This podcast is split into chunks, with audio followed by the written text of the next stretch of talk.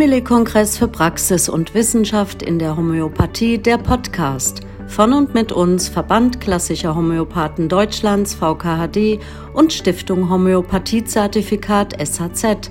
Schön, dass du wieder dabei bist und viel Vergnügen beim Zuhören. Ja, herzlich willkommen zu einer neuen Podcast-Folge unseres Podcasts zum Simili-Kongress für Praxis und Wissenschaft in der Homöopathie.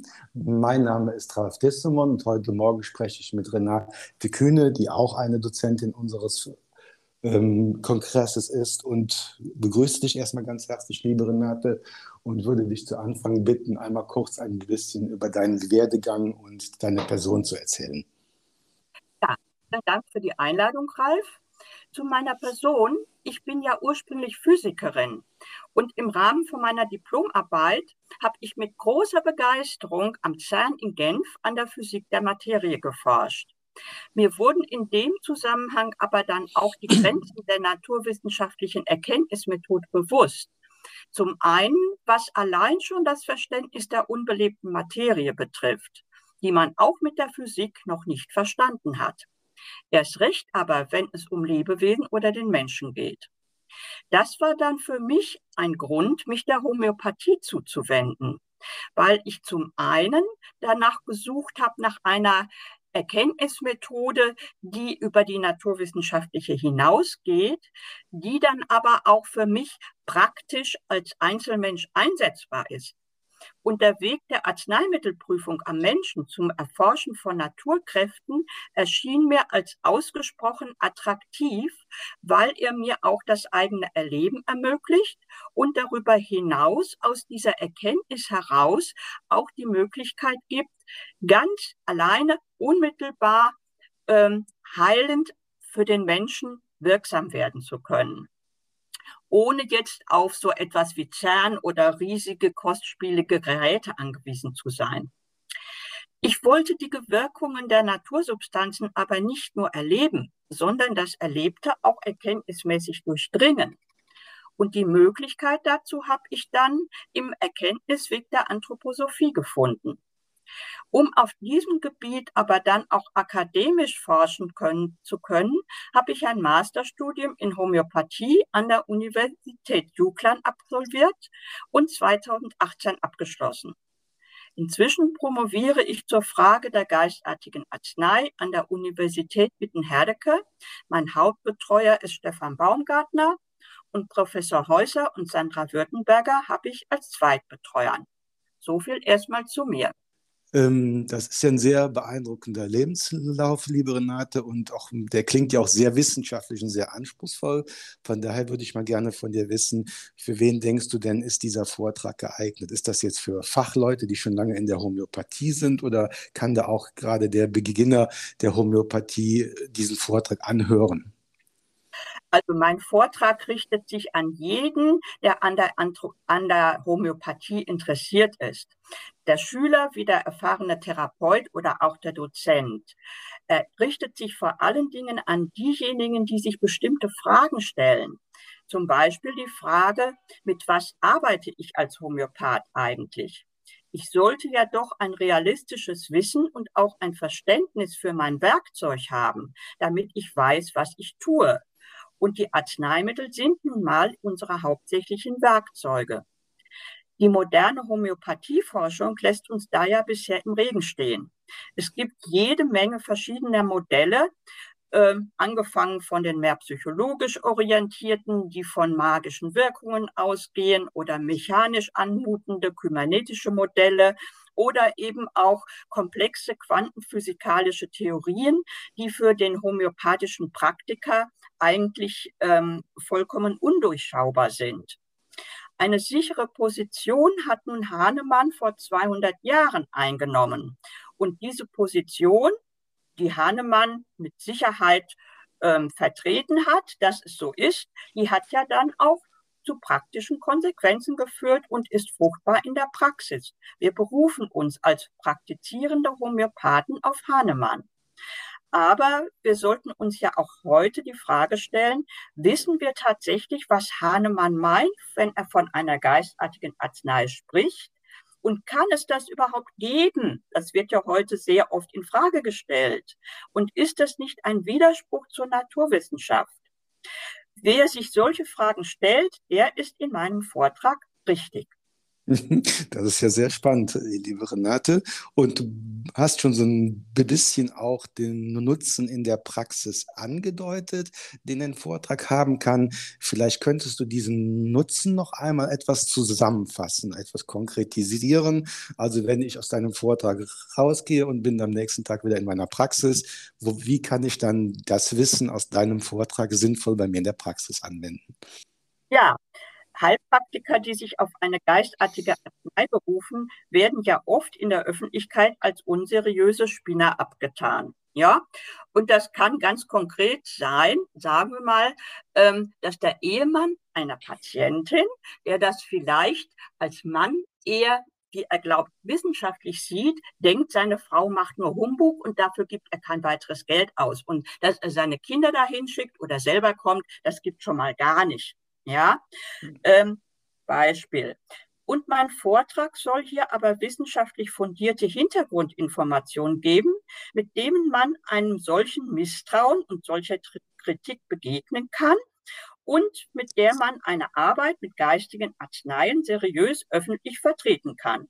Eine vertrauensbildende Maßnahme sozusagen. Mhm. Und jetzt im direkten Kontakt mit dem Patienten der Begriff geistartige Arznei ist ja unmittelbar verbunden auch mit einem nicht reduktionistischen Verständnis des menschlichen Organismus. Es ist im Kontakt mit dem Patienten ja gar nicht egal, welches Menschenbild ein Homöopath hat. Ein Therapeut, für den der Organismus ein kybernetisches Regelwerk ist, wird andere Fragen stellen und zu anderen Entscheidungen kommen als ein Therapeut, für den es eine geistige Kraft gibt, welche den Organismus belebt und ihn zum Werkzeug macht, mit dem der Mensch die höheren Ziele seines Daseins verfolgen kann, wie es Hahnemann in Paragraph 9 sagt. Mein Vortrag soll nun zeigen, dass ein solches Verständnis mit den Erkenntnissen der heutigen Grundlagenforschung vereinbar ist und denen, die sich daran orientieren oder gerne orientieren wollen, eine gewisse Sicherheit geben. Ich kenne zum Beispiel eine homöopathische Kollegin, die genau aus diesem Grund, weil sie sich darunter nichts vorstellen kann, immer wieder Zweifel in ihrer Praxis hat und dadurch eben auch Probleme im Behandeln ihrer Patienten. Diesen Menschen möchte ich etwas mehr Boden unter die Füße geben. Mhm, das ist ja sehr umfangreich, also sowohl äh, für die Patienten wie auch für mich selber als Praktiker oder vielleicht, wie du es so schön als Beispiel gesagt hast, für den kritischen Partner, die kritische Partnerin, ist dieser Vortrag geeignet, um dir mir einfach eine gute Diskussionsgrundlage zu vermitteln und auch mich in die Lage zu versetzen, meinem Gegenüber eben die Homöopathie nochmal von einer ganz anderen Seite aus zu erklären. Das ist natürlich total spannend, das ist ja auch ganz wichtig, weil wir ja, wie du schon richtig sagst, ganz oft mit diesen Fragen konfrontiert werden. Und ähm, Vielleicht noch so eine Ergänzung. Warum ist es also jetzt interessant, dieser, deinen Vortrag anzuhören? Ich habe jetzt diese Punkte schon verstanden, dass es mir eine gute Diskussionsgrundlage und nochmal ein neues Bild gibt. Aber was ist vielleicht sonst noch interessant an deinem Vortrag? Naja, interessant und vielleicht auch noch ein bisschen weiterführend ist ja die Erkenntnistheorie des objektiven Idealismus, die ich äh, meinem Vortrag zugrunde lege. Diese Erkenntnistheorie wurde von Rudolf Steiner in seiner Dissertation Wahrheit und Wissenschaft begründet, ist also akademisch eingeführt. Und das Spannende dabei ist, es gibt zu dieser Erkenntnistheorie auch eine Erkenntnispraxis. Und hm. diese Erkenntnispraxis kann man lernen, nämlich das Geistige nicht nur theoretisch anzunehmen, sondern auch konkret, insbesondere in der Beziehung zum Patienten und in der täglichen Arbeit zu beobachten. Darauf kann ich im Rahmen meines Vortrags allerdings nicht weiter eingehen. Ich kann nur grundsätzlich auf diese Möglichkeit hinweisen und weiterführende Adressen und Quellen dazu angeben, für die, die sich dafür weiter interessieren. Mhm. Okay, alles ganz spannend, Renate. Das ist wirklich ein, sicherlich ein sehr interessanter Vortrag. Und wenn du jetzt einmal die Position wechselst, wenn du dich mal selber nicht als Dozentin auf unserem Kongress sitzt, sondern als Teilnehmerin unseres Kongresses, was interessiert dich an unserem Kongress oder was spricht dich besonders an unserem Kongress an? Also was ich ganz prima finde, das ist die Mischung aus Theorie und Praxis, aus Altem und Neuem. Und ganz persönlich interessieren mich neue Einblicke in Originalkonzepte von Hahnemann. Ich befasse mich ja meinerseits auch mit einem Originalkonzept. Was mich besonders interessiert, ist zum Beispiel auch die Semiotik oder das Symptomlexikon. Weil ich denke, wir können dadurch noch viel mehr lernen über Hahnemanns Arbeitsweise, wie er gedacht hat und wie wir dieses Wissen für die heutige Zeit und Praxis auch fruchtbar machen können. Natürlich interessiere ich mich auch dafür, welche Fragen aus der Praxis einen Bezug zum Thema der geistartigen Arznei haben.